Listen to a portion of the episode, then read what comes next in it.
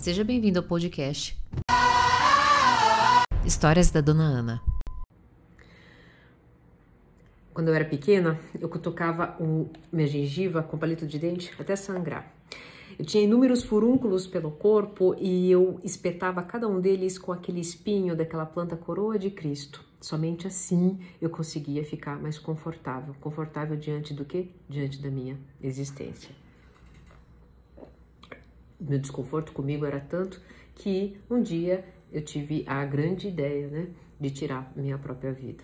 Eu sabia que tudo aquilo era errado. Eu sabia que tudo aquilo ia me gerar dor, mas era somente aqueles movimentos que me aliviavam. E me aliviavam do quê? Um sentimento horrível da minha própria existência, das minhas emoções. Eu estava sofrendo muito, mas pequena, criança, eu não sabia o que estava acontecendo.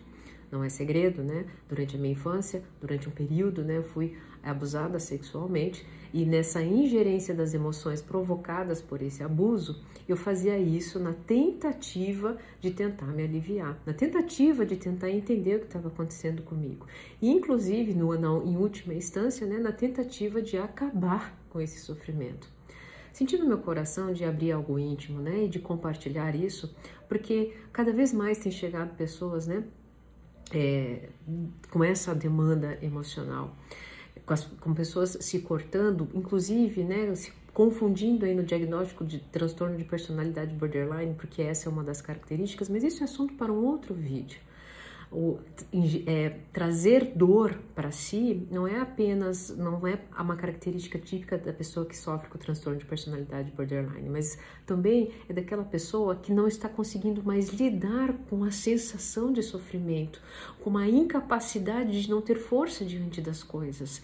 E não é somente se cortar, né? É tirar cabelo, é tirar sobrancelha, é comer a lateral da unha, é também é, saber que não pode beber litros de álcool, não pode né, comer barras e barras de chocolate, porque isso vai gerar dor, mas é somente isso que alivia. É somente isso que traz uma sensação de presença. Só que isso é extremamente degradante.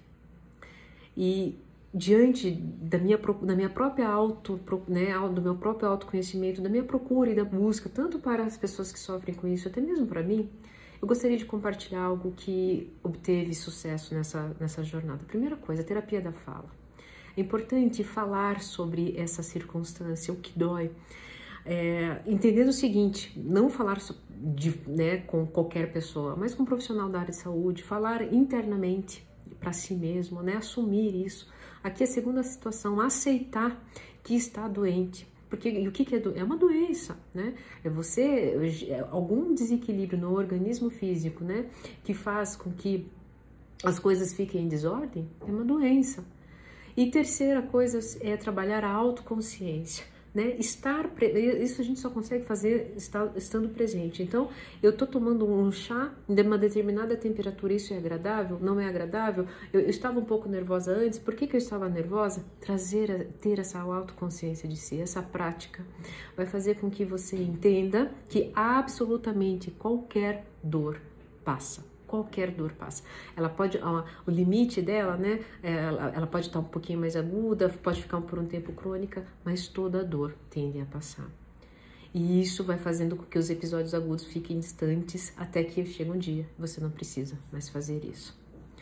Se esse vídeo fez sentido para você, não somente comente aqui hashtag eu acolho, mas também encaminha para aquela pessoa, né? Faça, seja você uma linha de, uma rede de apoio para essa pessoa que não sabe o que está acontecendo, mas ela já está sinalizando que algo está errado.